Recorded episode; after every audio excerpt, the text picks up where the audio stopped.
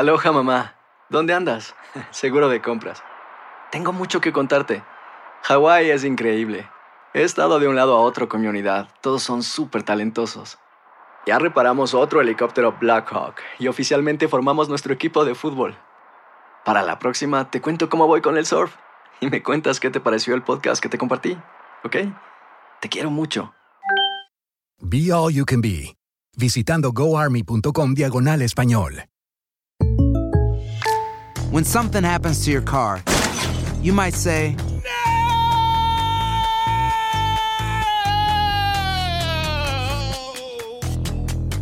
My car.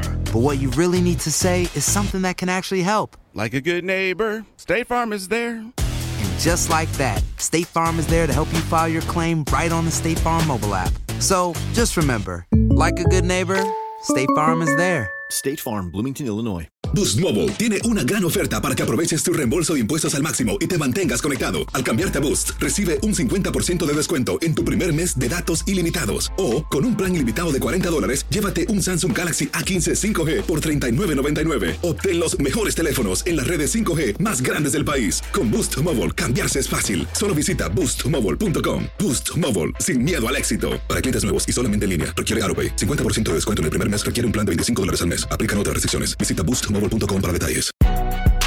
Si no sabes que el Spicy McCrispy tiene Spicy Pepper Sauce en el pan de arriba y en el pan de abajo, ¿qué sabes tú de la vida? Para, pa, pa, pa. Univision Audio. Enigma sin resolver es un podcast para mayores de edad. Algunos radioescuchas pueden encontrar el contenido del programa ofensivo. Se recomienda la discreción del radioescucha, especialmente para menores de edad.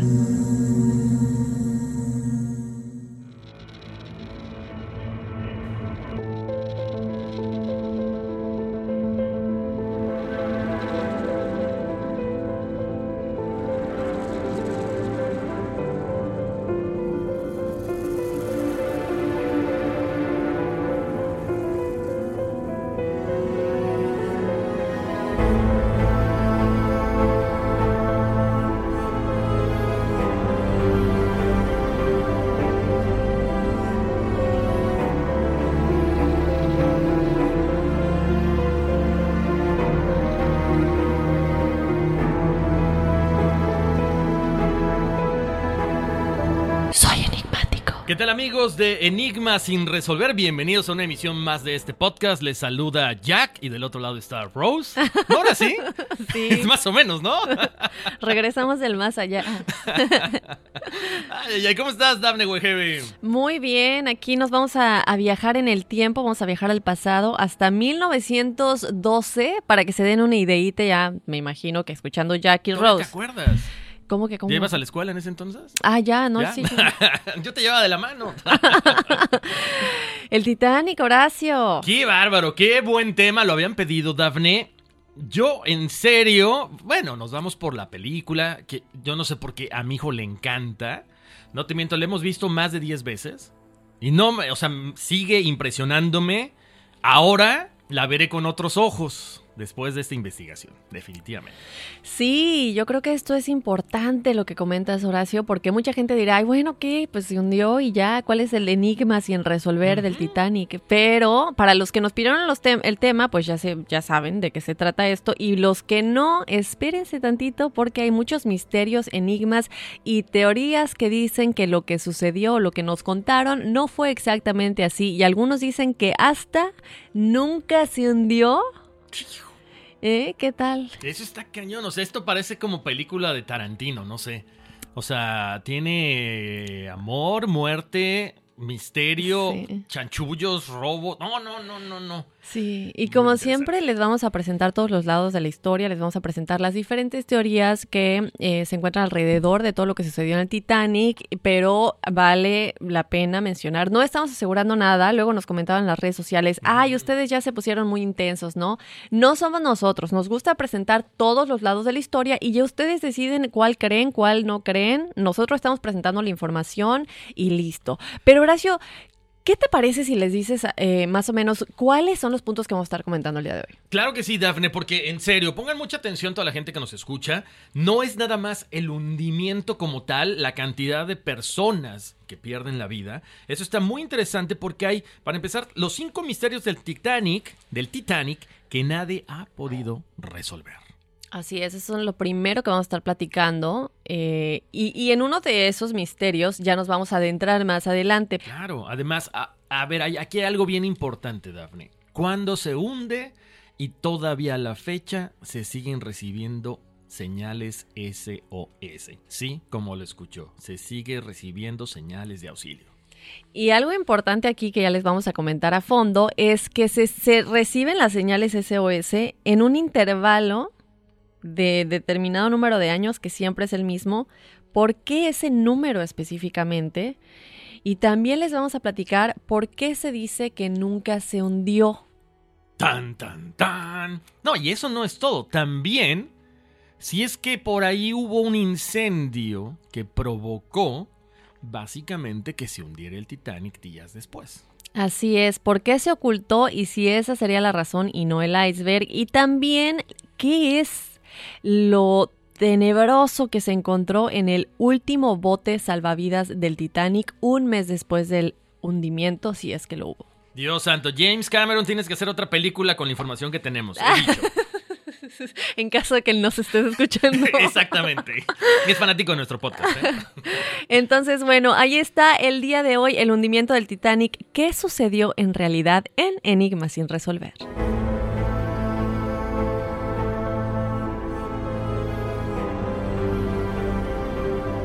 Un domingo 14 de abril de 1912 sería una fecha que pasaría a la historia, fecha en la que un casi congelado océano Atlántico vería por última vez al barco británico Titanic, el cual colisionaría contra un iceberg justo a las 11.40 de la noche en su viaje inaugural. Eran las 12.20 de la madrugada cuando el Titanic terminó de hundirse.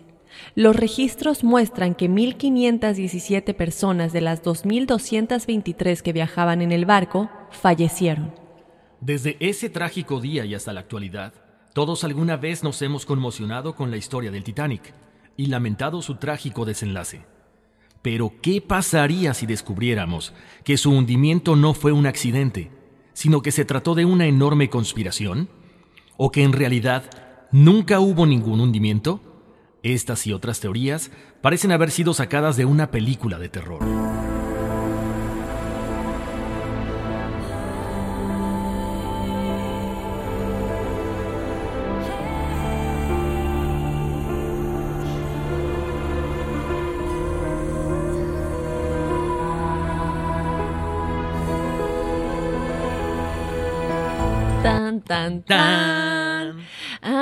Pero oye Horacio, para la gente que no está muy familiarizada, seguramente vieron la película y si no, vamos a platicar un poco exactamente qué es lo que sabemos acerca del hundimiento del Titanic. Pues como comentábamos ahorita, ¿no?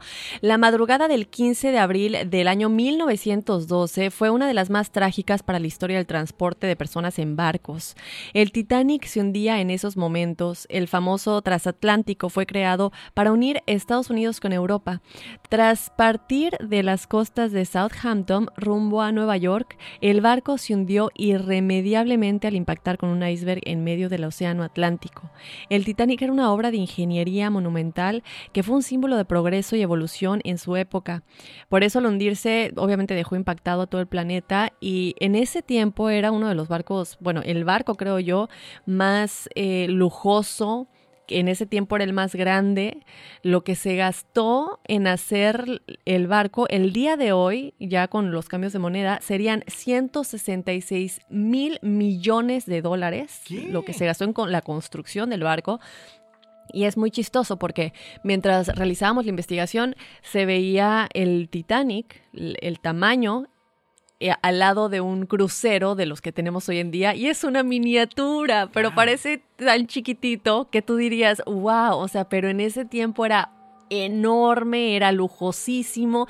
Y cuando ves la comparación de este crucero en los que mucha gente se va de vacaciones, etcétera, junto al Titanic, es de verdad no creo que ni la cuarta parte del crucero. Claro, como de juguete, ¿no? como de juguete, sí. Bueno, hay que recordar, ¿no? La época para eso entonces era un gran adelanto, ¿no? Digo, ahorita ya porque Sí. está muy evolucionado todo, pero tienes razón. Tienes razón, Daphne. Gente que ahorró muchos, mucho, mucho dinero para poder realizar ese viaje. Gente con mucho dinero que también eh, se dio la posibilidad de viajar en los camarotes de lujo, ¿no? Sí, eh, pero era un lujo, Horacio, y como comentas, es, es muy padre eh, adentrarnos en la historia. Hay un canal de YouTube que les recomiendo mucho ver, se llama British, British, aquí con mi Spanglish, British Paté. Em, Es que lo tienes que decir en- con el acento británico, yo creo. British. Ay, no, no, no, ahí sí de plano no. Si no me sale el americano, imagínate. Pero bueno, es British Paté y este y tienen videos de la historia impresionantes desde los finales de los 1800. em, cuando ya había cámaras, pero sí las imágenes súper antiguas, está, y, y muchas de las cosas que vimos para esta investigación salieron de ese canal de YouTube, así que vayan a verlo, lo recomiendo mucho. Y si les gusta viajar en la historia, ¿no? Entonces, Horacio, se ve a la gente eh, las vestimentas, qué lujo, los sombrerotes Ajá. de las mujeres. Los vestidos. Los vestidos. Tú lo ves en la película y dices, ok, ¿no? Pero cuando ya lo ves en una imagen real de lo que realmente cuando la gente se iba subiendo al barco y todo eso, es impresionante, ¿no? Lo, que se gastaban por un boleto para, para viajar en, en este tipo de barcos. Pero bueno, Horacio, vamos a comenzar ya con los misterios. Primero les vamos a platicar con los cinco misterios del Titanic que nadie ha podido resolver. Fíjate, Horacio, que Violet Jessop era una camarera del Titanic que logró sobrevivir a la catástrofe del barco. Pero aquí es donde se pone interesante el asunto, que es interesante para unos e inquietante para otros. Fíjate que tiempo después se descubrió que esta mujer también había sobrevivido al hundimiento de otros transatlánticos importantes de la época. El primero de ellos ocurrió el 20 de septiembre de 1911, cuando Violet prestaba sus servicios al RMS Olympic y que presten mucha atención en este nombre porque se les va a comentar en una de las teorías conspirativas acerca de este barco. En aquel entonces el barco más grande del mundo era este, el RMS Olympic, que desgraciadamente colisionó con un buque británico. Tan solo un año después, la mujer estaría presente entre los tripulantes del RMS Titanic. Al momento de su colisión con el iceberg, ella estaba ahí presente de nueva cuenta, pero ella vio todo. Ella, de hecho, estaba, era una de las personas que estaban paradas cuando supuestamente colisionó con el iceberg, ¿no? En la parte de afuera. Y eh, ella fue una de las afortunadas sobrevivientes de nueva cuenta. Con estos dos terribles incidentes sobre el mar en menos de un año, cualquiera pensaría que Violet Jessop estaría lo suficientemente afectada como para querer apartarse del mar y conseguir trabajo en tierra firme. Sin embargo, tras la colisión de un barco llamado Britannic en 1916, se descubrió que entre el grupo de sobrevivientes también se encontraba la joven Violet, o sea, el tercero ahora de nueva cuenta. Por ello, esa mujer se tiene como uno de los pasajeros más misteriosos a bordo del Titanic. ¿Qué clase de pacto tienes con quién? Que de pronto sobrevives el primero, el Olympic, luego el Titanic y luego el Britannic, ¿no? ¿No será que era, era, era como, ¿cómo le llaman los argentinos? Mufa. O sea, era mala suerte la de ella. Yo no me. Es más, yo antes de subirme a un barco hubiera preguntado si estaba ella. No me, no me trepo. No, en serio, Daphne. Buen o sea, punto. Tres accidentes. Y ojo, no eran pequeños botes, eran tres transatlánticos. Ujú. O sea, en serio que está muy, muy sospechoso. Así es, y aquí la pregunta es entonces realmente qué es lo que pasaba con esta mujer que logró sobrevivir a todos ellos. Luego las, las declaraciones que ella daba eran muy ambiguas, Horacio. Muy, muy ambiguas, como que no expresaba. Entonces también llega la pregunta, ¿realmente qué fue lo que sucedió? Ella estaba en todos ellos, ¿será que ella era la que de pronto tal vez ya sabía no se sabe exactamente por qué ella nunca daba las declaraciones acerca de lo que sucedía de una manera abierta, sino que como que se escondía y todo esto, ¿no? Entonces. Muy raro, Dafne. A lo mejor, no sé, se me ocurre ahorita, ya sabes, aquí como siempre, sacando teorías conspirativas. No sé, a lo mejor era parte de, la empresa de los seguros, se tenía que cerciorar de que ese, ese transatlántico se hundiera. Porque, ¿cómo? O sea, es demasiada coincidencia. Yo he visto casos, Dafne, que hay gente que ha sobrevivido a varios accidentes de auto, a varias caídas, a muchas cosas. Pero estás hablando de 1900, principios de lo, del 1900, o sea, barcos donde no había tanta seguridad, quiero pensar como ahorita. Entonces se me hace muy extraño, ¿no? Que a los tres haya sobrevivido. Y qué bueno que comentas eso, Horacio, porque lo vamos a decir más adelante, lo de la aseguradora y por qué este podría haber sido una conspiración. Exactamente. Ahora, otro de los misterios que nadie ha podido resolver, pongan atención porque nos vamos con muchos datos.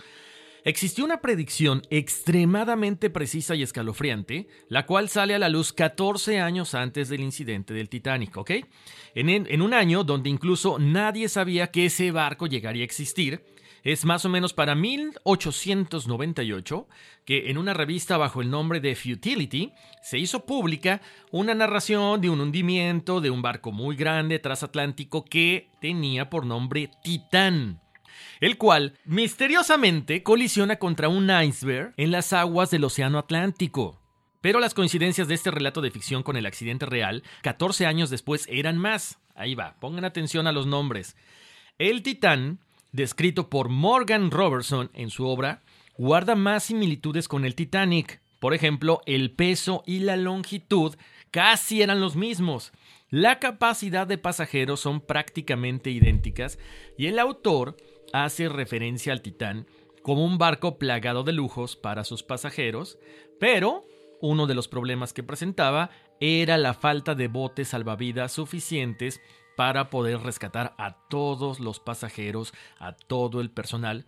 Básicamente lo mismo que sucede con el Titanic. ¿Cómo 14 años atrás pudo haber alguien descrito esto así con puntos y comas? Pero el detalle, además, que hace mucho más fuerte esta coincidencia, es que el capitán del Titán, como el capitán del Titanic, tienen el mismo apellido. ¿Ok? ¿Qué está pasando ahí, Daphne?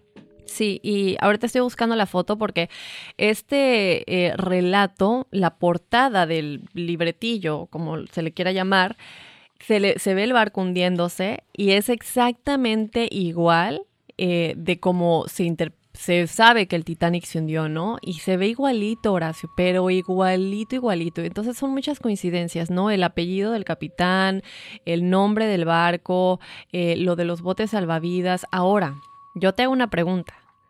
¿Será que en vez de ser una predicción, que bueno, ya lo hemos visto varias veces, por ejemplo, en Los Simpsons, cuando se ve lo del 9-11, antes de que pase el 9-11, básicamente Los Simpsons lo predijeron, eh, que no hemos tenido el episodio de caricaturas, hay que hacerlo.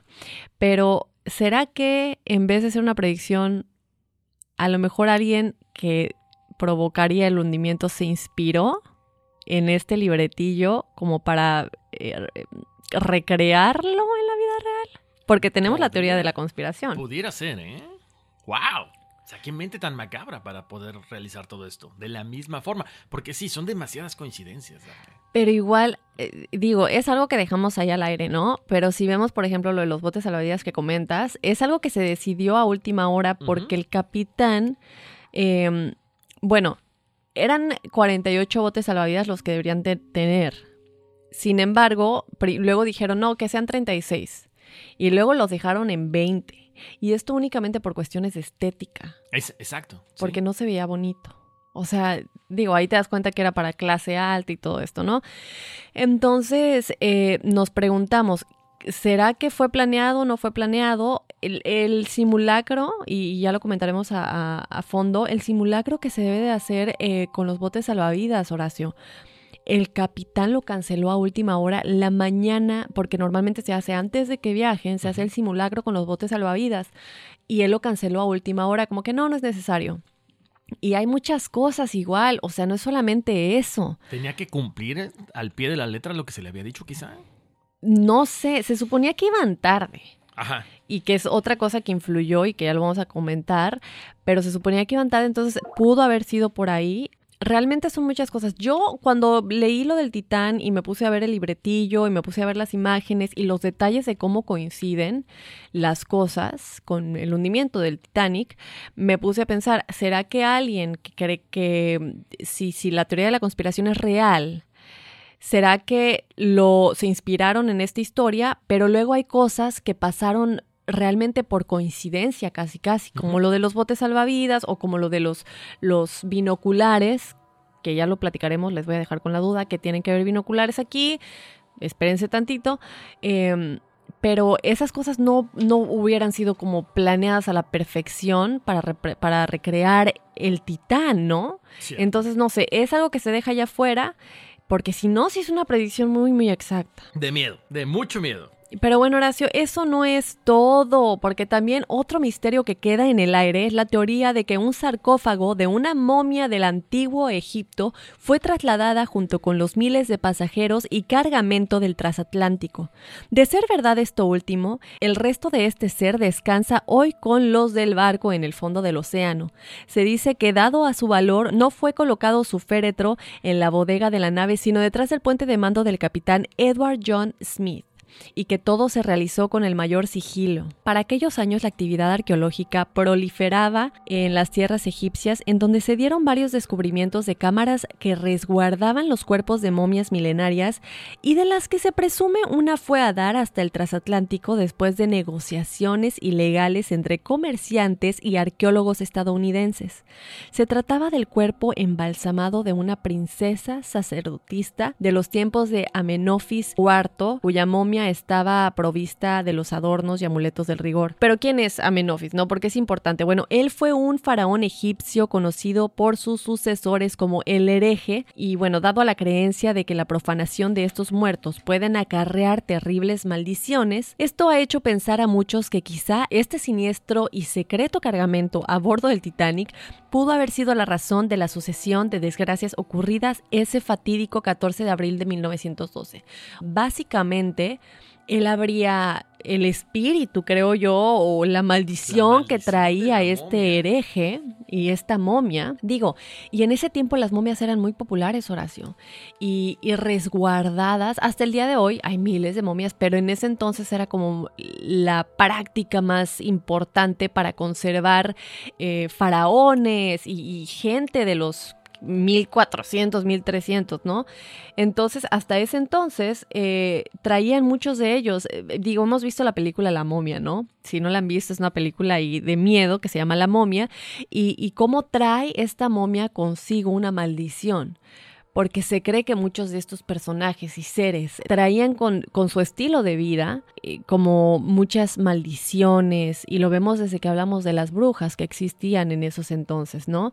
Entonces... Exacto, además sabes que Daphne lo que dices es muy cierto, eh, todo estaba siempre como, como rodeado de misterio, acordemos, ¿no? Acordémonos que los arqueólogos cuando entran a las pirámides de Egipto y al haber ahí cierto, cierto tipo de semillas, cierto tipo de cosas que ya estaban en bueno, ya, habían pasado por la etapa de putrefacción. Cuando abres, es como cuando abres una puerta, se levanta todo el polvo y tú lo aspiras. Entonces no era en sí una maldición como tal, según los, los científicos de ahora, los doctores, sino es que un, un tipo de, de, ¿cómo te diré?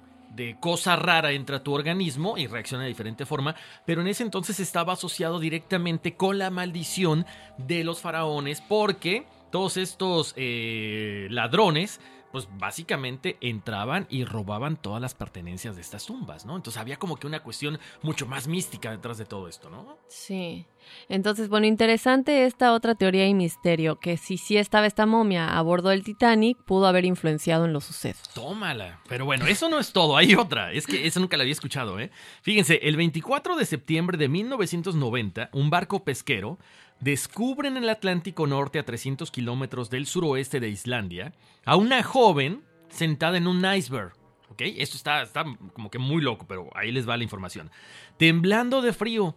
Aparte del mal, o sea, aparte que estaba mal físicamente la chica, había otra cosa muy peculiar porque iba vestida con prendas antiguas como si fuera de décadas pasadas. ¿Ok? Cuando los rescatistas le preguntan por su nombre, ella contesta que se llama Winnie Couch. Y además, la náufraga pregunta por los demás pasajeros que venían con ella en el Titanic y que si su barco se había hundido por completo. O sea, ¿qué está pasando aquí?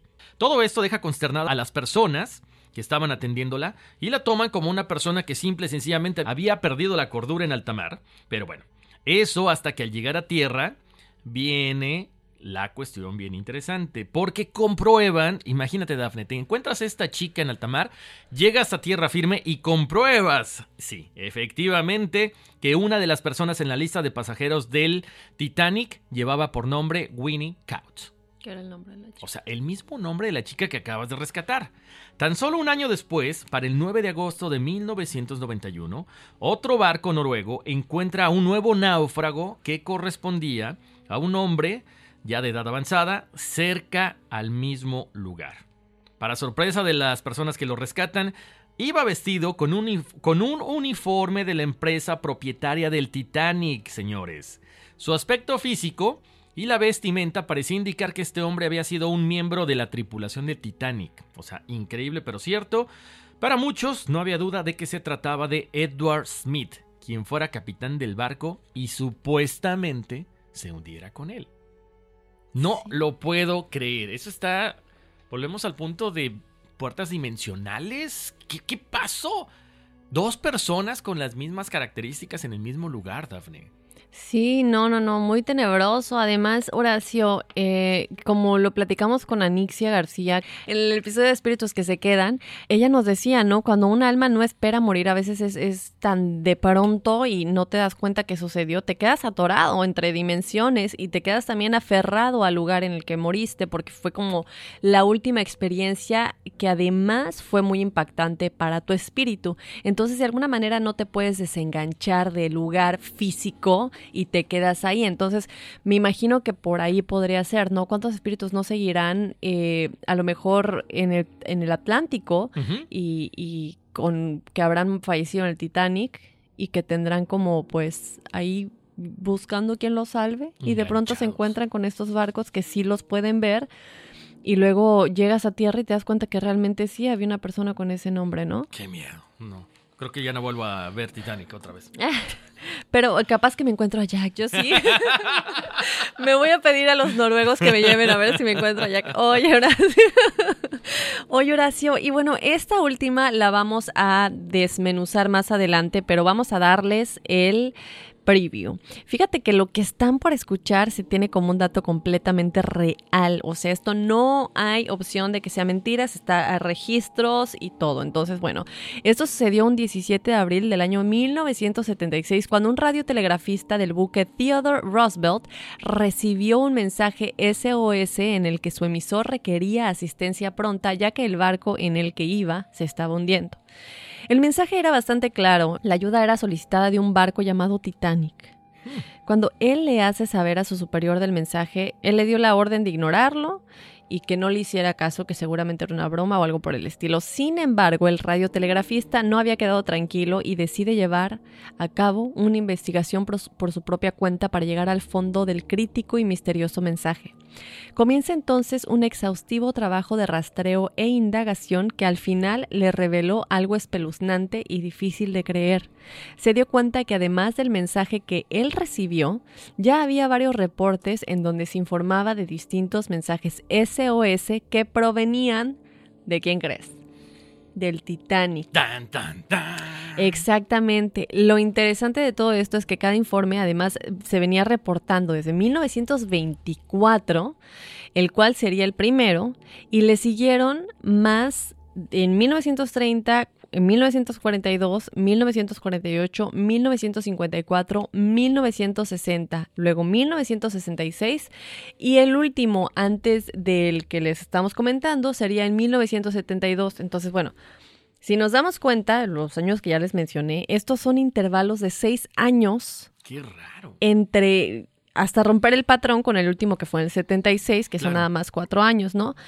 Pero eh, ahí sí queda el, el, ¿por qué exactamente un intervalo de seis años comenzando en el 24 hasta el 72?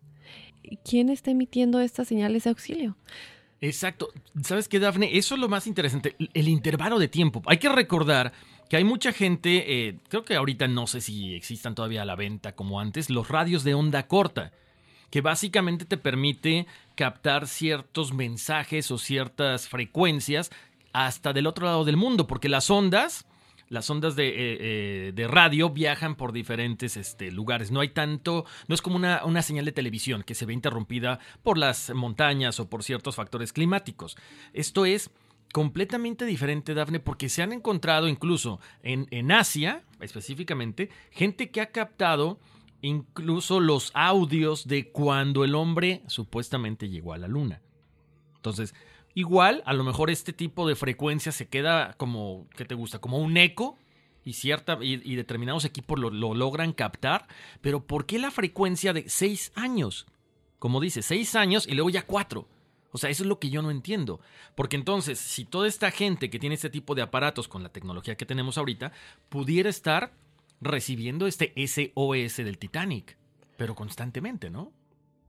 Pues muy interesante lo que comentas, Horacio. Yo no sabía eso, fíjate, que a lo mejor sí se pudo haber como atrasado en el tiempo, en las ondas electromagnéticas. Claro y, llegar a tarde, llegar a tarde, pero ¿por qué tantas veces? ¿No? Sigue siendo esa la cuestión. Así que si alguien sabe de este tipo de tecnología, chicos, eh, o de, los tipos de códigos que se mandaba, ahorita me decía Horacio, ti, ti, ti, ti, ti, ti, pues así le hacía, ¿no? Era básicamente. Entonces, si ustedes saben, entienden más o menos de eso y creen que sea una posibilidad, por favor, déjenoslo saber. Oye, Horacio, pero entonces vamos a adentrarnos un poquito más en, en, esta, en este misterio, ¿no? De que están mandando mensajes SOS. Así es, Daphne. Bueno, ¿Qué pasó? O sea, eh, cuando choque el Titanic contra este iceberg en este viaje inaugural y se sigue recibiendo este tipo de información, es que, no sé qué te gusta, se quedó atrapado en el tiempo, cuáles son las teorías, por qué se siguen recibiendo todas estas cosas, vamos a ahondar, ahora sí, vamos a desmenuzarlo. El 14 de abril, hay que recordar, de 1972, este radiotelegrafista de un crucero estadounidense capta una señal de SOS. si bien este mensaje no fue muy claro, sí fue posible identificar claramente que el barco que estaba pidiendo ayuda era para asombro de todos del famoso Titanic. Tras este incidente, un grupo de hombres identificados con las insignias de los servicios secretos estadounidenses dijeron a la tripulación que solo había sido una mala broma. Sin embargo, este radiotelegrafista duda de las explicaciones de los agentes secretos, casi casi me imaginé un hombre de negro, y decide iniciar su propio análisis e investigación de lo sucedido. Para su sorpresa, al profundizar en el caso, como decía Daphne ahorita, él se da cuenta de que había documentos con información de sus colegas quienes reportaban radiogramas fantasmas del Titanic que se manifestaban cada seis años, 1924, 1930, 1936, así sucesivamente. Para el mes de abril del año 1996, en los medios canadienses publicaron una noticia relacionada con un barco que se llamaba Quebec, que habría sido recibida una nueva señal de SOS proveniente del Titanic. Obvio, un evento muy extraño que en la actualidad todavía no se tiene una explicación racional. Ya estamos hablando de algo mucho más, este, más actual, 1996. Ahora, hay otro misterio. ¿Se acuerdan que hace rato estábamos hablando de, este, de esta novela, este pequeño libro que habla del, del hundimiento del Titán? Bueno, es precisamente cuando se publica una novela llamada Futility del autor estadounidense llamado Morgan Robertson, quien cuenta la historia de un barco transatlántico llamado Titán que se hunde en las aguas del Océano Atlántico. Estas coincidencias entre lo relatado por Robertson en su libro van desde el nombre Titán a Titanic, también en el peso, el tamaño y la capacidad de las personas que podían subir al barco. Asimismo, este escritor comenta en su novela que el Titán era un barco de lujo que contenía una cantidad inapropiada de botes salvavidas, lo mismo que pasó con el Titanic, y como si eso no fuera suficiente, lo mencionábamos hace rato, el apellido de ambos capitanes es muy parecido, lo cual muchos califican de misterioso e impactante. Sí, en las redes sociales les vamos a poner la portada de esta novela, chicos, porque es impresionante. Eh, eh, digo, si tú lo ves, crees que es el Titanic. Sí. Sin duda alguna, Titanic, Titán. Eh, no, es que es mucha coincidencia y yo no creo, para mí es lo que de esos mensajes o imágenes que nos llegan cuando nuestro ser superior nos habla o los que sí tienen como capacidad de predecir el futuro de alguna manera, a veces sin siquiera saberlo, a lo mejor él se le llegó la historia como una... Em, descarga, como dice Ingrid, que descarga la información porque se la mandan y de pronto ella se despierta y empieza a escribir y a escribir y a escribir. Ella simplemente ya tiene la información, no sabe ni de dónde. A lo mejor así fue, ¿no? O sea, estoy escribiendo esta predicción sin saber que es una predicción, pero va a suceder en el futuro, ¿no? Ahora me pregunto, Dafne, ahorita que comentas esto, que pasa tantos años atrás, ¿habrá este tipo de predicciones a lo mejor para, no sé, el Concorde? Porque era uno de los aviones más importantes y más rápidos, ¿no? Para viajar de Estados Unidos a Europa. De pronto explota y ya no se vuelven a, O sea, básicamente lo sacan del mercado. ¿Será a lo mejor que más adelante hablaremos de un Concorde? Mm, ¿Más adelante? Sí, o sea, que de repente alguien que no nos hemos dado cuenta que por ahí hay una novela que escribieron acerca de, de un avión supersónico que explotó y que no sé cuánta cosa. Así como que, no, hemos descubierto ese, ese libro acerca del Concorde. Pero no será que ya estuviera escrito, porque si ya sucedió. No, por eso, pero no, a lo mejor no, no, no, lo hemos encontrado en el Internet. Mm. ¿No? ¿Podría ser? Podría ser. Podría ser así que si alguien ha leído algo de un Concorde. De, un Concorde, búsquenlo ahí, nos, nos avisan porque a lo mejor también... No, digo, se me ocurre, ¿no? Que a lo mejor pudo haber sido así como que también este, algo muy similar a esa explosión. Sobre todo porque era un barco, perdón, era un avión que marcó... Fue en un rompeaguas, ¿no? En los tiempos de viaje entre Estados Unidos y Europa. No sé, fue una locura que, se me ocurrió ahorita. Sigamos. No, sí, podría ser. Es que hay muchas cosas, Horacio, que, que de pronto nosotros no nos damos cuenta de los mensajes. Por ejemplo, lo que comenté ahorita de los Simpsons, cómo predijeron el 9-11 y se ve clarito en, la fotografía, ya les platicaremos en el, episodio de caricaturas, si es que lo hacemos pronto, eh, cómo lo predijeron, o por ejemplo con la muerte de Jenny Rivera, que cuando en el último día de su concierto, casualmente en donde ella estaba cantando era una cruz y luego otras cosas como raras que eran como señales que nadie se dio cuenta hasta que el, el, la avioneta en la que iban viajando se estrelló y todos fallecieron destrozados. Y, y nadie se pone a analizar esas cosas. Exacto. Son como predicciones de alguna manera. Hay que anotar eso. A ver, teoría conspirativa del Concord. Oye, Horacio, pero bueno, entonces ahí está, los mensajes SOS que se han mandado. Pero Horacio, ahora les vamos a platicar lo que se encontró en el último bote del Titanic, que fue espeluznante. Bueno, te cuento que un mes después de la tragedia, cuando aún había mucho revuelo sobre la noticia, los tripulantes del barco RMS Oceanic percibieron un bote de madera en mitad del Atlántico. Se encontraba muy alejado del punto donde el famoso barco se habría hundido. A simple vista no se distinguía a nadie a bordo y obviamente tú dirías, bueno, evidentemente es muy posible que sea un bote salvavidas del Titanic, pero jamás te imaginarías que todavía hay alguien ahí, ¿no? Bueno, desde el barco Oceanic no se podía ver ninguna cabeza, brazo, pie, pierna. El capitán, no obstante, mandó una patrulla para que investigara ese supuesto bote fantasma del que sospechaba podría tratarse de uno de los, de los que no habrían, pues, logrado llegar al, al Carpathia, que es el que lo salvó a fin de cuentas, y y bueno, te cuento que entonces ocho tripulantes se embarcaron para buscar en el bote qué es lo que había, a ver si había, pues no sé, a lo mejor ropa de alguien, si habrían saltado o no.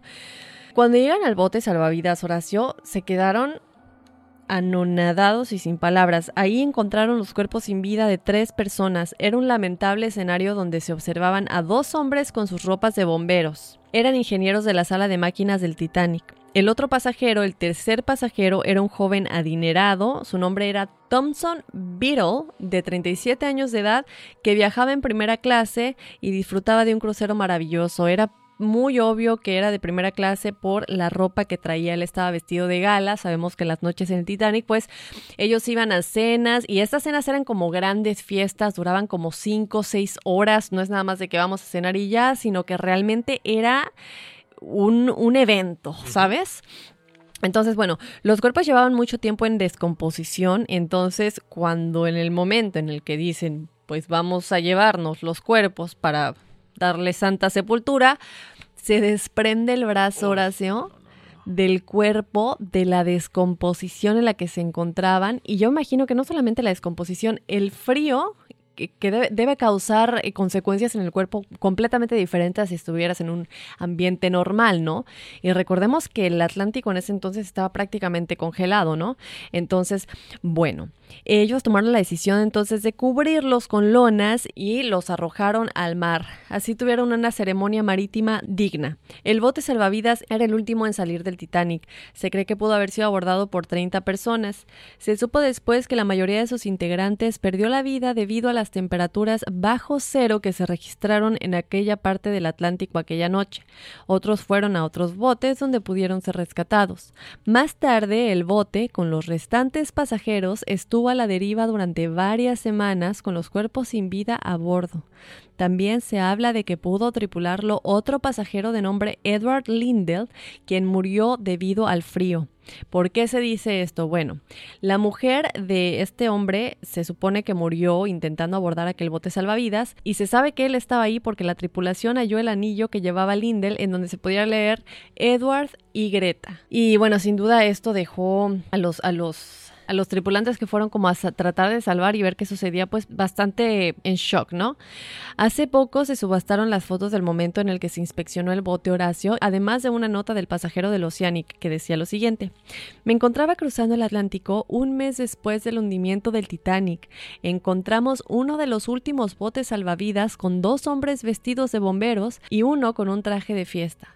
Los brazos permanecieron en las manos del oficial de nuestro barco. Sus cuerpos fueron arrojados al mar y todos rezamos por ellos. Tras esto el bote salvavidas fue incorporado al Oceanic.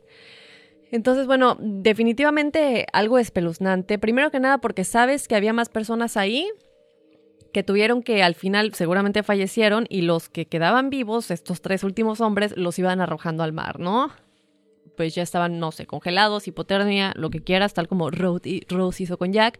Y luego te encuentras el anillo, la pertenencia tan valiosa de alguien que estuvo ahí presente. Y también yo creo el ver no solamente que se desprende el brazo, ¿verdad? Sino imaginarte los últimos momentos. Tú los encontraste un mes después del hundimiento del Titanic se habrán perdido, fue el último que salió y yo creo que los demás que ya habían salido ya estaban muy lejos de ellos y no tenían a quién seguir. ¿Cómo habrán sido esos últimos momentos? Claro, además la impotencia, ¿no? Daphne dices, ok, o sea, ¿cuánta gente se murió porque no había botes? Estos que tuvieron el bote fallecieron. Como dices, a lo mejor se perdieron.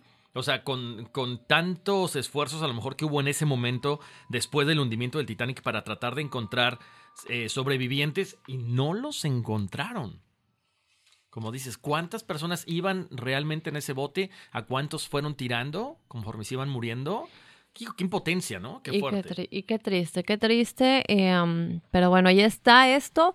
Hay fotografías, como dijimos, eh, las fotografías se subastaron hace poco apenas. Está el testimonio de este hombre. Y, es impresionante ver la foto que sabes que es de 1912 y que sabes que es donde las personas eh, que, bueno, las últimas personas que trataron de sobrevivir eh, estaban a bordo, ¿no? Exactamente. Y bueno, continuando con todo este tipo de misterios, Dafne, esta parte, la verdad, yo la desconocía completamente, lo que vamos a hablar ahorita, porque ya tiene que ver, tiene que ver con el iceberg, ¿no? O sea, ahora vámonos al otro elemento. Ay, güey, me pegué. ¿Y ya tiraste el café? No te lo no pasa nada, malo, malo si fuera alcohol. No, pero sabes que, Dafne, ya hablamos de lo que es el iceberg, pero ¿qué pasa ¿Tú sabías de este incendio? Yo no sabía nada acerca de un incendio. Yo sí sabía. Ah, fíjate, yo no sabía. Les cuento. El Titanic era un barco que se incendió tres semanas antes de partir. La investigación encuentra pruebas de este incendio que se ocultó a todas las personas. Esta teoría, difundida por un diario británico, estima que la causa del hundimiento fue un elemento opuesto al hielo, que es el fuego. Déjenme recoger el café. Si no, mi mamá ya me hubiera regañado. Pues así como lo escucharon, les cuento.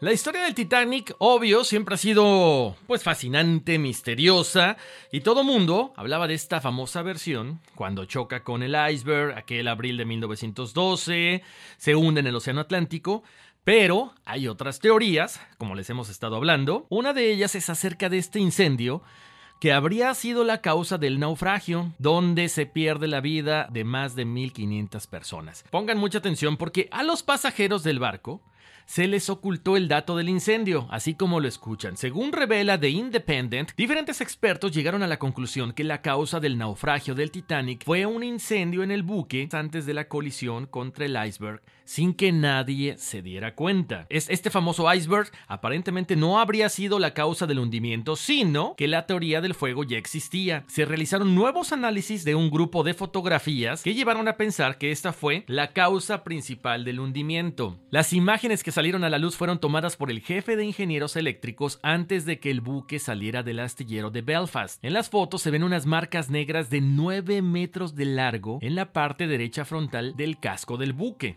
Estas marcas, chíquense nada más, o sea, estamos hablando de marcas de 9 metros, están justo por detrás del lugar donde el iceberg le pega al Titanic parecen estar provocadas por un incendio que habría empezado en un depósito de combustible cerca de las calderas. Un equipo de 12 hombres intentó apagar las llamas, pero el fuego habría alcanzado mil grados de temperatura por lo menos, lo que lo habría hecho imposible de controlar.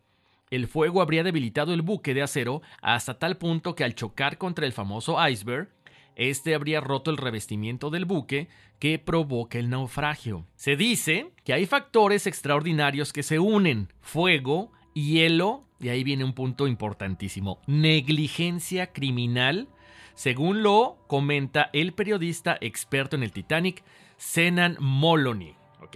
Según los dichos expertos, Bruce Ismay, presidente de la compañía que construyó el Titanic, habría obligado a los oficiales de a bordo que no dijeran nada del incendio a ninguno de los pasajeros que subieron al barco. Incluso, es que esto no lo puedo creer, Daphne, la nave habría sido invertida en su lugar de amarre en Southampton para evitar que los pasajeros vieran los daños causados al costado del barco por el fuego. O sea, las marcas del incendio habían sido ocultadas. O sea, qué inteligente, pero qué mala onda porque ahí está la negligencia criminal que se, que se maneja en esta teoría. Senan Moloney pasó más de 30 años investigando el hundimiento del Titanic. Dice que hay factores extraordinarios, como lo mencioné ahorita, que se unen. Fuego, hielo y negligencia criminal. Denunció. Expertos en metalurgia dicen que a esa temperatura el acero se vuelve quebradizo y reduce su fuerza en más de un 75%. Esto cambia completamente la narrativa del hundimiento.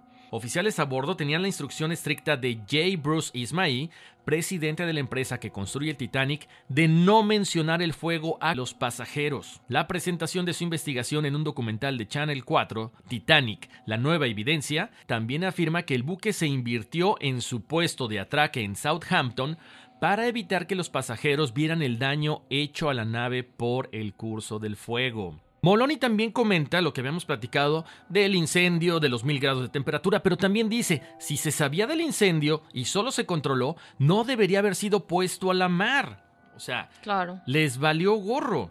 Para el año 2008, Ray Boston, un experto con más de 20 años de investigación en el Titanic, dijo que creía que el fuego de carbón comenzó durante pruebas de velocidad hasta 10 días antes de que la nave dejara Southampton dijo que el fuego tenía potencial para causar graves explosiones bajo cubierta antes de que llegara a Nueva York. Una investigación sobre el desastre presentado al Parlamento en 1912 describe que el buque se le hizo viajar a alta velocidad a través de aguas heladas peligrosas, dando a la tripulación poca oportunidad para evitar la colisión fatal. Negligencia total, Daphne. Negligencia total porque regresamos a lo mismo. Vamos a bajar los botes porque no se ve muy bonito. Y en este caso, pues ¿para qué le hacemos de, de problema? Está ahí el incendio, ¿verdad? Entonces, no digamos nada, si aguanta. Y hay fotografías, Horacio.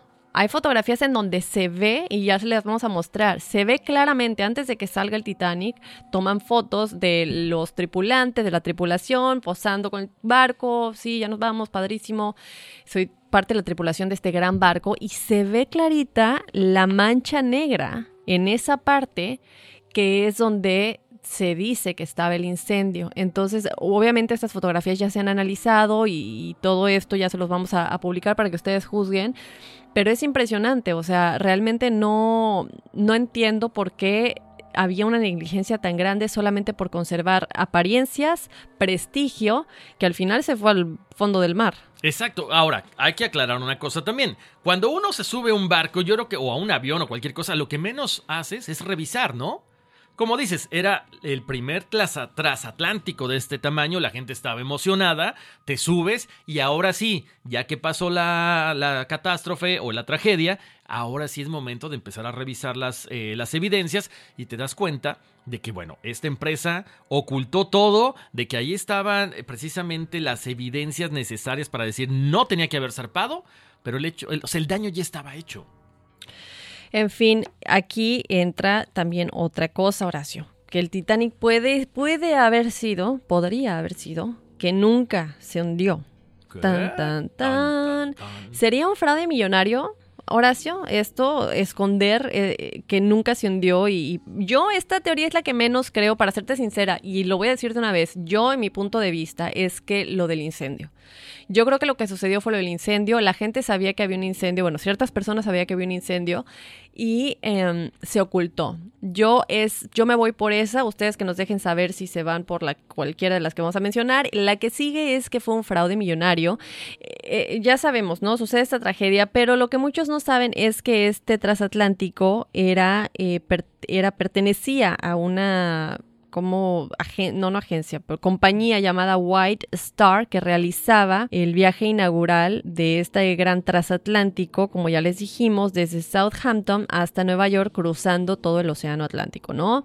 Los diarios alcanzaron a cubrir sus portadas con impactantes titulares, pero no era para menos, ¿no? Desde luego ya sabemos que una gran parte de la sociedad inglesa y estadounidense iba a bordo.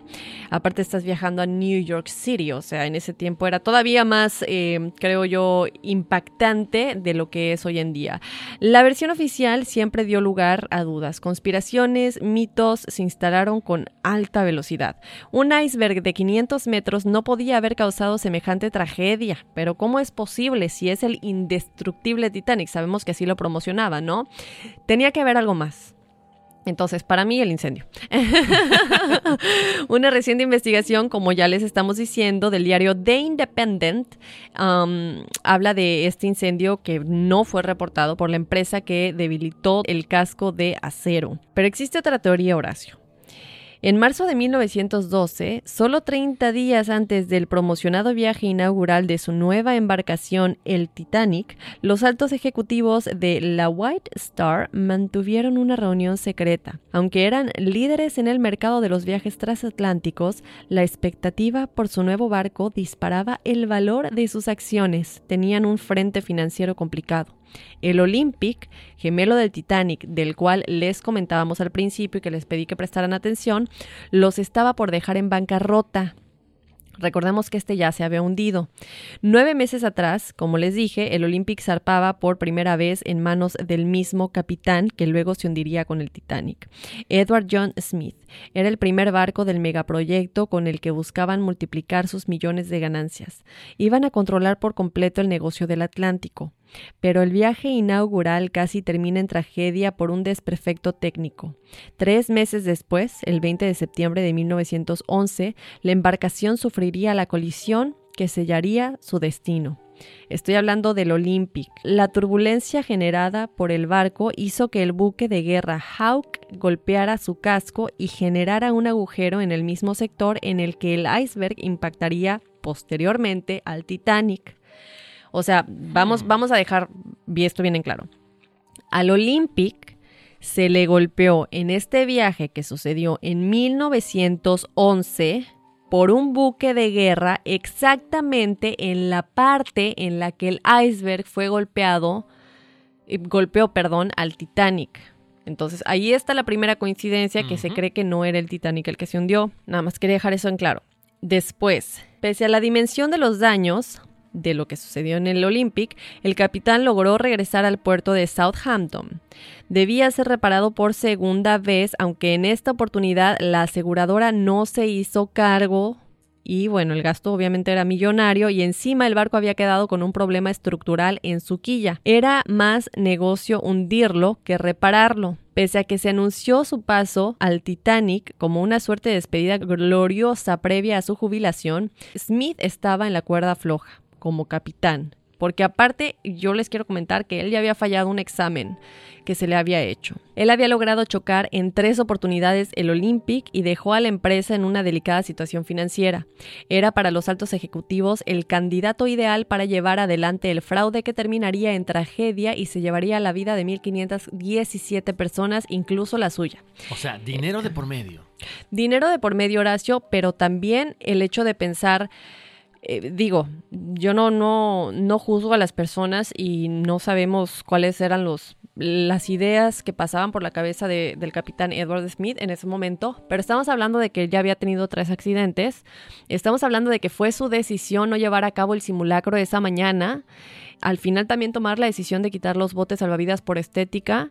Eh, y, y muchas diferentes iban tarde, esa es otra, iban a alta velocidad, que fue otra situación por la que no pudieron frenar a tiempo. Entonces, en esta teoría de que el Titanic realmente nunca se hundió, entra el incendio también. Y entra el, el, por eso yo creo mucho en esta, ¿no? Entra el incendio, entra el fraude millonario y el eh, tenemos que hacer algo porque no podemos pagar esto, la aseguradora ya no está cumpliendo y la casualidad de que el barco Olympic tenía un pues este problema exactamente en la misma parte. Entonces, digo, yo no sé, ustedes chicos que nos dejen saber qué piensan, pero bueno, el plan, Horacio, era el plan de, de esta eh, compañía White Star, que era la que era dueña del Olympic y del Titanic, para esquivar la bancarrota era cambiar los barcos. El Titanic, todavía intacto, permanecería en el puerto inglés con su nombre cambiado y toda la vajilla y utilería de su hermano gemelo. El Olympic, por su parte, emprendería su viaje final. Debía hundirse lejos de las costas para poder reclamar el millonario seguro. La seguridad de los pasajeros quedaría en manos del californiano, un barco capitaneado por Stanley Lord, que zarpó sin tripulación ni pasajeros rumbo a Boston ese mismo día.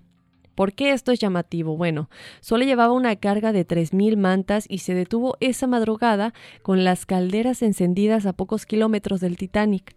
Según la investigación Horacio del periodista británico Andrew Newton, la compañía había contratado a Lord para que oficiara de rescatista y evitara las víctimas fatales. El por qué, pues sabemos que está cerca casualmente. Y bueno, esto obviamente se dice que estaba planeado, ¿no? Ay, ay, ay, ay, ay. Es está. James Cameron, hazte una película de esta parte, la segunda parte del Titanic, ¿eh? Oye, Sí. Daphne, es que está muy loco. Está muy loco porque volvemos al punto de una teoría que es donde es más importante el dinero que la misma vida de todas las personas que iban a bordo. Pero bueno, Horacio, eso no es todo. La empresa habría tardado solo un fin de semana en trasladar toda la utilería de un barco a otro, o sea, de el Titanic al Olympic. Además, se modificaron los nombres enchapados en popa. Pero algunos detalles que en su momento pasaron inadvertidos por los pasajeros hoy salen a la luz. El Titanic tenía originalmente 14 ventanas y esto se ve en las fotografías. Se dice que nos engañan cada vez que vemos fotografías del barco zarpando y videos también, porque hay videos donde la gente está diciendo adiós. Muy padre que lo estaba lloviendo. Eh, y el barco está yendo.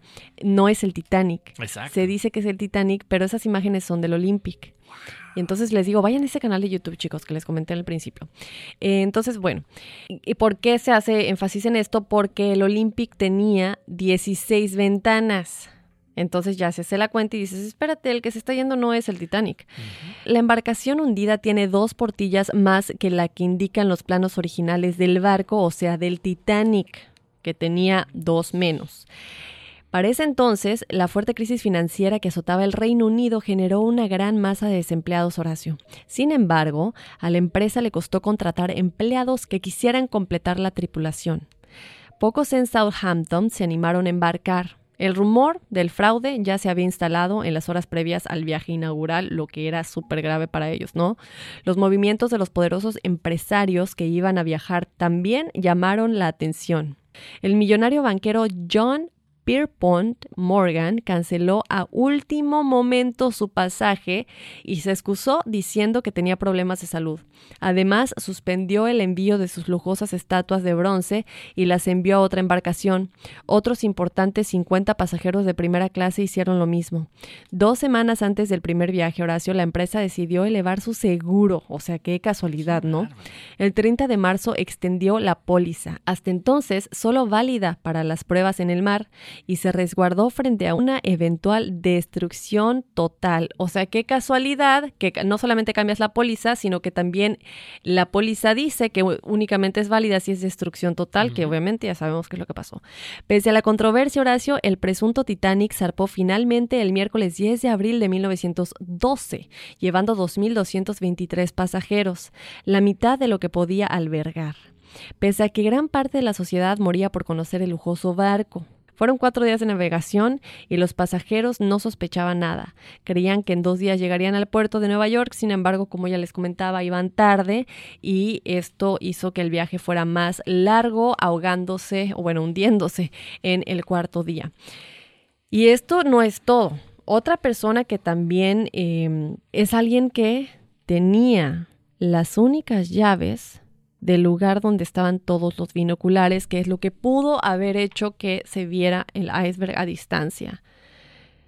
Y digo, ya sabes que son fechas de hielo, ya sabes que hay un incendio o algo que ha debilitado el barco y que además estaba en la parte donde el Olímpica había sido golpeado previamente, asumiendo que esto fuera verdad y que el incendio hubiera sido provocado y ocultado. Eh, para debilitar todavía más lo que ya le había pasado anteriormente, si es que era el Olympic, pero además esta es la única persona que tenía acceso a lo que pudo haber evitado, ¿no? Y a última hora se bajó, él estaba en el barco y a última hora se bajó olvidando comillas en el aire, dándole las llaves, a quien le reemplazaría las llaves del cajoncillo donde estaban los binoculares. Entonces no había acceso a binoculares. Claro, o sea, toda esta gente podrá haber vivido con la conciencia tranquila, Daphne. O sea, yo lo dudo, yo lo dudo, pero bueno, lo hemos visto y se vuelve a recalcar aquí. Es más importante el dinero, el cobro del seguro, porque aparte lo que decías ahorita, si solamente iban la mitad de pasajeros que se permitía, ¿por qué? Si todo el mundo quería subirse, tenían el dinero para pagarlo ya sabían lo que venía, que dijeron, ¿sabes que No, o sea, metemos a más gente y ahora sí nos, nos, cuesta o nos vamos al infierno o nos quedamos con una deuda moral para toda la vida. Mucho misterio que, que, rodea esto del Titanic, ¿eh? definitivamente, Daphne. Ahora, continuando, les cuento que también hay otros errores que convierten esta estafa en tragedia. ¿Por qué? Aquella madrugada, algo llama la atención de los tripulantes del Titanic y del californiano.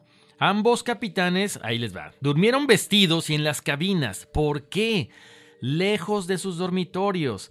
Pese al reporte de icebergs, Smith dio la orden de aumentar la velocidad y según el relato de e-, Emily Richards, una de las sobrevivientes, se refugió en el bar. ¿Ahogando sus penas quizá? No lo sabemos. Dice, el capitán estaba en el bar, bebiendo, y le había pedido a otros que se ocuparan de la navegación, asegura la mujer. De hecho, fue Frederick Fleet el primero en advertir la presencia del iceberg. A cargo estaba el primer oficial William McAster Murdoch, quien indicó virar a babor y dar marcha atrás, una decisión que años después los especialistas señalan como contraproducente. Después del choque, el Titanic tardó 35 minutos en enviar el primer mensaje de auxilio. Esperaba el rescate inmediato del californiano que aguardaba a 35 kilómetros de distancia pero dos errores cambiaron el rumbo del plan. Smith, el capitán Smith, se equivoca y reportó una ubicación inexacta. El barco se encontraba a más de 20 kilómetros donde aseguraba estar antes de hundirse, y otro barco de pesca ilegal, el Samson, se interpuso entre ellos. Faltarían dos horas y 45 minutos para que la lujosa embarcación terminara en el fondo del Atlántico, pero la tripulación estaba tranquila. Ninguno de los pasajeros sobrevivientes reportó lo contrario. La locura y el desborde comenzaron solo media hora antes de que el barco se sumergiera, cuando el rescate ya era imposible. Eso explica por qué el primer bote salvavidas zarpó recién una hora y veinte minutos después de que se enviara el primer mensaje de auxilio. Edith Russell, Una de las sobrevivientes confesó años después que los oficiales le aseguraron que el barco que los rescataría sería el californiano y no el Carpathia. Con el barco rescatista rumbo a una inexacta ubicación y el suyo próximo a hundirse con la mayoría de los pasajeros a bordo, Smith entendió que ya no quedaban alternativas. Le exigió a su tripulación que los botes salvavidas zarparan con el máximo de su capacidad y, según testigos, aguardó el final desde el puente. No lo puedo creer, Daphne. O sea, ¿cómo puede ser que gente experimentada haya reportado mal la ubicación? Exacto, es impresionante. Y, y, bueno, nosotros ya hemos platicado, ¿no? Eh, son tantos los errores humanos en esta situación, Horacio, que yo creo que aquí ya hay más.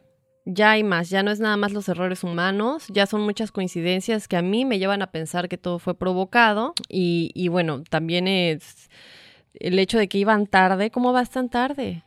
Vas a, vas a una velocidad a la que no debes ir, que no te que no te permite frenar a tiempo. Y aquí yo no entiendo entonces cuál es el papel del capitán Smith.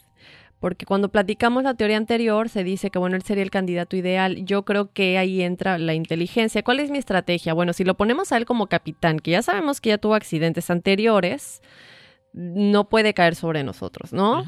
Porque obviamente él tiene, ya ha tenido eh, cola que le pisen, como diríamos, ¿no? sí, sí, sí. sí lo, todo lo, lo, encaminas hacia un error humano. Es impresionante. Entonces, chicos, que nos dejen saber cuál es la que ustedes creen que sea, pues, la teoría más posible. Si creen que ha sido únicamente un incendio, si creen que ha sido un fraude millonario, una conspiración. Si ustedes también creen, si tienen respuesta con respecto a lo que les platicábamos de que si las señales de, auxilio hubieran, estarían atrasados o realmente podrían ser fantasmas. ¿Qué tal con lo de lo de la mujer, la chica Winnie, que se encontró el fantasma en el iceberg? Bueno, Exacto. Oye, pero bueno, a final de cuentas, Daphne, o sea, lo hemos visto en la película, aquí ya nada más para cerrar el tema, ahí hay un poquito de diferencias, ¿no? Hemos visto la película de James Cameron, eh, donde muchos sobrevivientes aseguran que el capitán muere ahogado en el puente, mientras intentaba alcanzar uno de los botes. Otros, en tanto, dicen haberlo visto nadar al grito de sean ingleses. Lo cierto es que ningún registro lo dio por vivo, pero ahí viene lo bonito para los dueños de la empresa White Star. Dos juicios tuvieron lugar tras el hundimiento del Titanic, uno de ellos en Estados Unidos, otro en Inglaterra. No hubo condenas significativas, por supuesto, y la empresa logra cobrar 30 días después 12.5 millones de dólares del seguro. El presunto Olympic queda fuera de uso en 1935 y sus lujosos interiores fueron subastados. Muchos se encuentran en el hotel inglés White Swan. O sea, ganaron por todos lados, Daphne. Ganas una por el seguro, ganas por las cosas que se vendieron, por las subastas. O sea, haces un negocio redondo, no importando, una vez más, las personas que fallecieron en este suceso. ¿Qué les va a importar? Exacto. ¿Qué les va a importar? Entonces, bueno, ahí está eh, lo que tenemos para el día de hoy, Horacio, el misterioso caso del hundimiento del Titanic. ¿Qué sucedió en realidad? Que nos escriban a enigmas.univision.net dejándonos saber cuáles creen ustedes que sean las, las teorías, lo que pudo haber sucedido en realidad y que también nos busquen en las redes sociales, en Facebook y en Instagram como Enigmas sin resolver. Antes de que nos dé la numerología, Horacio, recordarles que si quieren su numerología, nos la tienen que mandar al correo electrónico, no por medio de las redes sociales porque se pierden los comentarios y nosotros damos seguimiento en cuanto a numerología únicamente en el correo electrónico. Entonces, si la quieren, que nos escriban a enigmas.univision.net. También recordarles que se pueden suscribir al podcast. Nos preguntaba alguien el otro día, ¿cómo los No, perdón, ¿tiene costo escucharlos? No tiene costo, es completamente gratis. Ustedes se suscriben desde su celular en la aplicación de su preferencia, ya sea Spotify, si tienen Spotify, si tienen Apple Podcasts, si tienen iPhone, si tienen a Google Google Podcast, Google Play Music, muchísimas aplicaciones de audio en donde nos encuentran como Enigmas sin resolver. Ahí lo van a ver de Univision. Se suscriben y la recomendación de siempre es que descarguen los episodios mientras se encuentren en una red de Wi-Fi para que no se acaben los datos de su celular. Exactamente, y por supuesto la invitación a toda la gente que tiene muchos casos, Daphne. Eh, nos han llegado muchos correos electrónicos contándonos desde sucesos con la Ouija, con algunas cosas que han visto, por ahí algunas personas dicen que tienen son medium.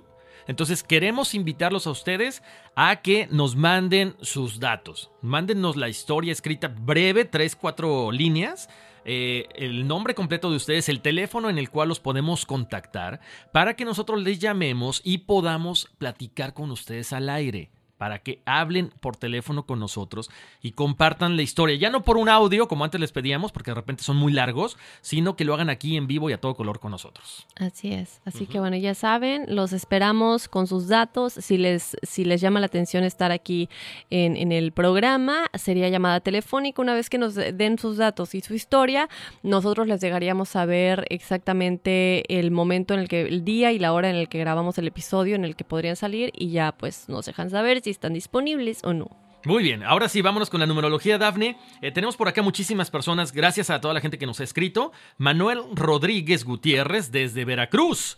Juan Fernando Pérez Guerrero, ellos son el número uno. Eh, él, eh, Juan Fernando, nos escucha desde Ecuador. El, número uno representa la acción. Son personas que tienen ideas originales, son creativos, tienen cosas como que muy locochonas, les gusta inventar, son buenos para estar aprendiendo, tienen la facilidad para el negocio, para dirigir a, todos los, a todas las personas que están a su alrededor. En la cuestión de pareja, recuerden, démosle espacio a estos número uno porque les gusta mucho su espacio, su individualidad. No les gusta tanto compartir en pareja, así que si les piden espacio, dénselo. En serio, les, va, les va a beneficiar a final de cuentas. Para el número 2 es José L. Serrano. El número 2 es todo lo contrario al 1. Le gusta estar en pareja, le gusta cooperar, le gusta estar eh, siempre acompañado de una o varias personas a la vez. Son personas bondadosas, son tranquilos, reservados, analíticos y tienen mucha facilidad por todo lo que tenga que ver con la diplomacia, con el gobierno, con la política. Vamos con el número 3, que es Juan Juárez de Chicago, Illinois, para Miguel Solís de Ramona, California, Mario Flores de California, Cristian Lizardi, Alma Lisset Valenzuela Holguín, Noé Iván Valenzuela Holguín y Juan Gabriel Hernández Ruiz. Ellos son el número 3, que es la creatividad, la expresión. Personas que son expresivos, que les encanta, a lo mejor, si no se dedican a los medios de comunicación, les puede ir muy bien. Les gusta escribir, les gusta cantar, les gusta el teatro. Los idiomas extranjeros tienen mucha facilidad por aprender cosas nuevas. Son creativos y tienen mucha imaginación. Siempre con el profundo deseo de aprender cosas nuevas. Para Carlos Ontiveros López, no sé si sea mi pariente, pero Carlos, un abrazo para ti. Para Laisa Contreras, eh, Jaylin del 606-2008 y Ashley del 603-2011, no nos mandaron los apellidos.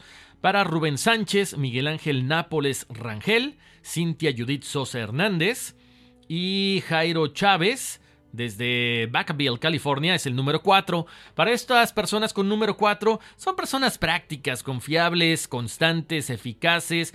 Todo lo que ustedes quieren, todo lo que tengan en la mente en cuestiones laborales lo van a hacer son buenos para trabajar. Lo único que sí les recomiendo es que dejen la rutina a un lado. De repente es lo que los llega a cansar y por eso pues como que no se sienten muy, eh, no se sienten muy a gusto en algún lugar, ¿no? Por ejemplo, en su lugar laboral.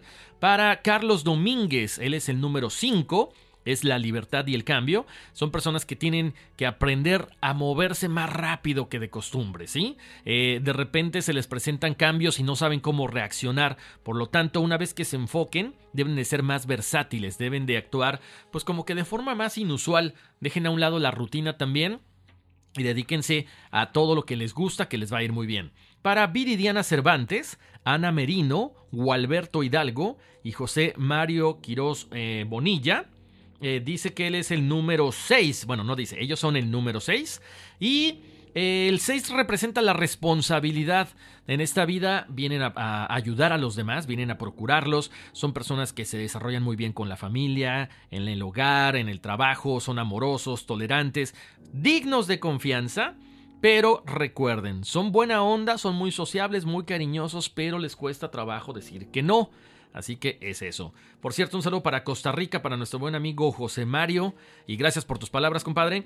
Para Alfredo Villarreal, Erika Domínguez, María Barrientos e Itzel Cayetano. Ellos, ellas son, y ellos, estas personas son el número 7.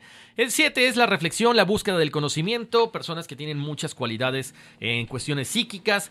Aventúrense, no teman, métanse a la meditación, traten, si no saben qué música buscar, traten de, pasar un ratito, 5 minutos todos los días antes de irse a dormir o después, o después de levantarse, una pequeña oración, una pequeña uh, conexión con su ser superior les va a ayudar muchísimo porque ustedes tienen esta intuición pero de repente les da miedo como que lanzarse al, al pues a conocer toda esta situación del psiquismo. Para eh, Negro Flores, Héctor Moreno, Juan Manuel Delgado, desde Valle Central, California, y Héctor Güell Puente son el número 8. El número 8 es el poder espiritual, poder material. Son personas que manejan muy bien las dos cosas, tienen mucha facilidad para el psiquismo también y también para atraer el dinero. Ustedes jueguen, con jueguen a la lotería, en serio que tienen mucha facilidad para ganar este tipo de cosas o si van a los casinos, pero equilibren la parte espiritual con la parte material, porque si no, entonces caemos en el materialismo. Eh, para Francisco Marcial Cayetano, Rogelio Paniagua, Vidal Escobar, Cindy Domínguez, Mini Cabello, eh, ella está en Texas y nos manda por ahí un caso muy interesante. Eh, ellos son el número 9. El número 9 son personas que todo es ideal para ustedes. Son como bien buena onda, bien este, como que la gente que les pide ayuda siempre se la brindan, pero también llegan a abusar de ustedes. Son personas maduras, son personas que están en constante evolución porque saben que ya están a punto de trascender. Por lo tanto, sí, hay que desapegarse de, el ego, hay que ser buena onda, pero también decir que no cuando alguien nos, nos, eh, trata de, de, hacer cosas que atentan contra nuestros principios. Para Verónica Rodríguez, Christopher 66-2006, Carlos Alberto Alarcón Macé, Alma Rubio, de allá de Carolina del Sur, y Enrique Rodríguez, son número 11. 11, 22 y 33 son números maestros con muchas cualidades, al igual que los demás números. Tienen que trabajar en el amor hacia, sus semejantes. Tienen que eh, tratar de enseñarles a todo el mundo lo que vienen a hacer ustedes. Ser buenos, buenas personas, poner el ejemplo para muchas cosas.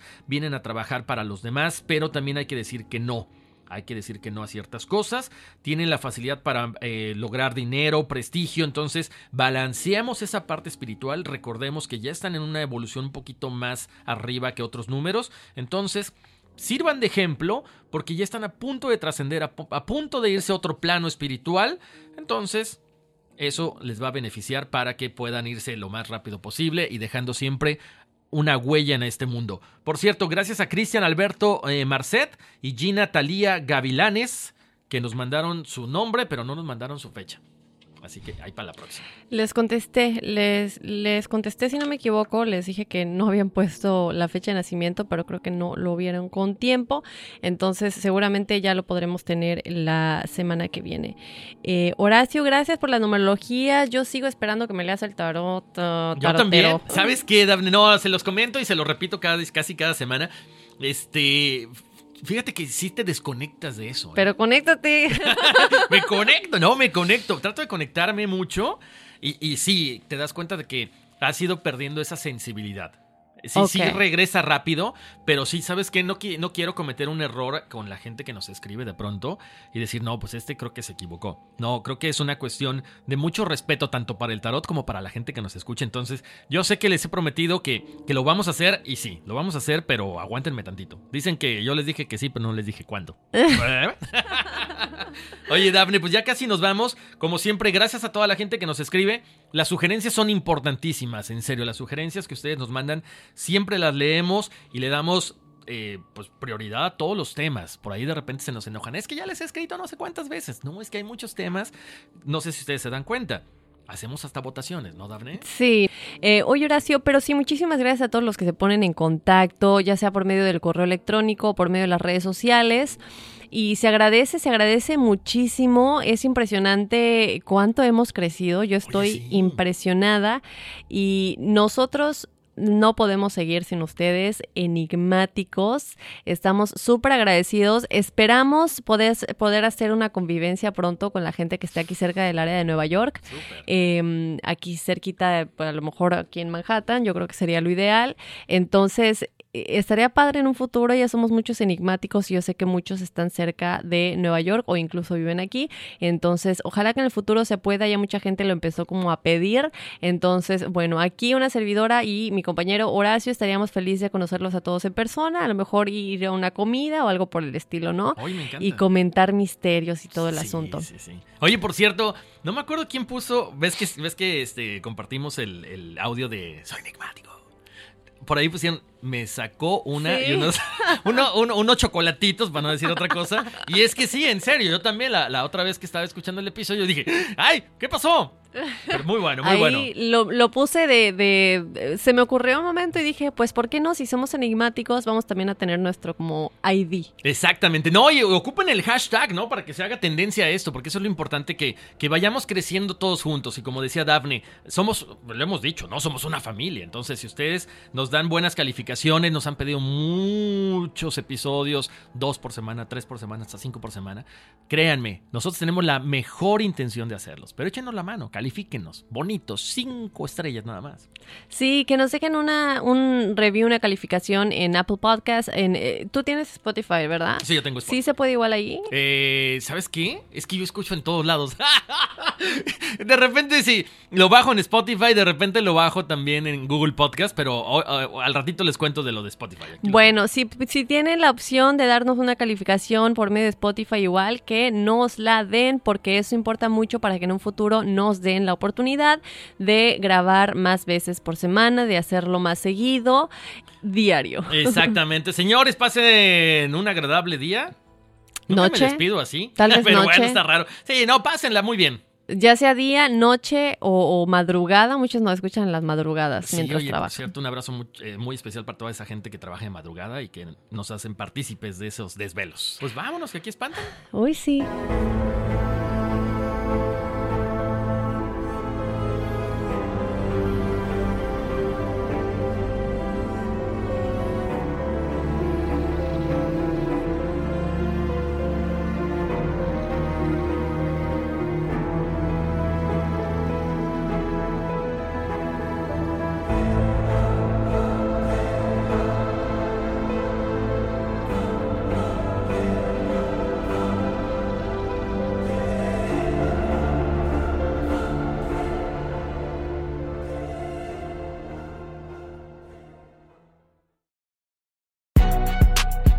Sabes que el Spicy McCrispy tiene Spicy Pepper Sauce en el pan de arriba y en el pan de abajo, ¿qué sabes tú de la vida?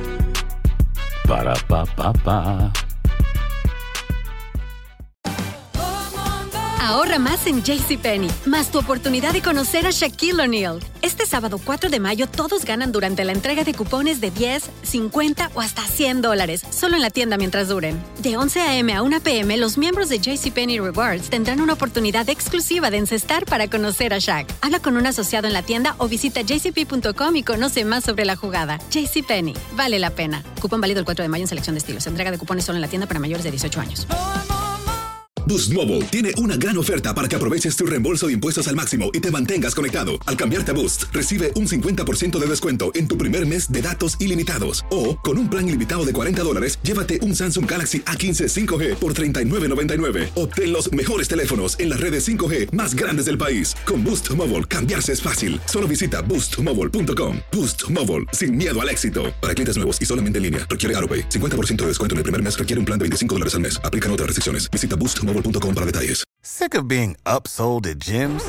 My guy, you're currently a base member. For $90 more, I can upgrade you to our Shred membership. For 130 more, you'll be a Swole member. And for just $300 more, you'll reach Sweat Platinum.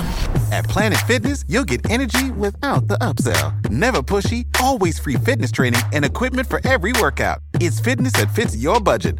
Join Planet Fitness for just $1 down and $10 a month. Cancel anytime. Deal ends Friday, May 10th. See Home Club for details.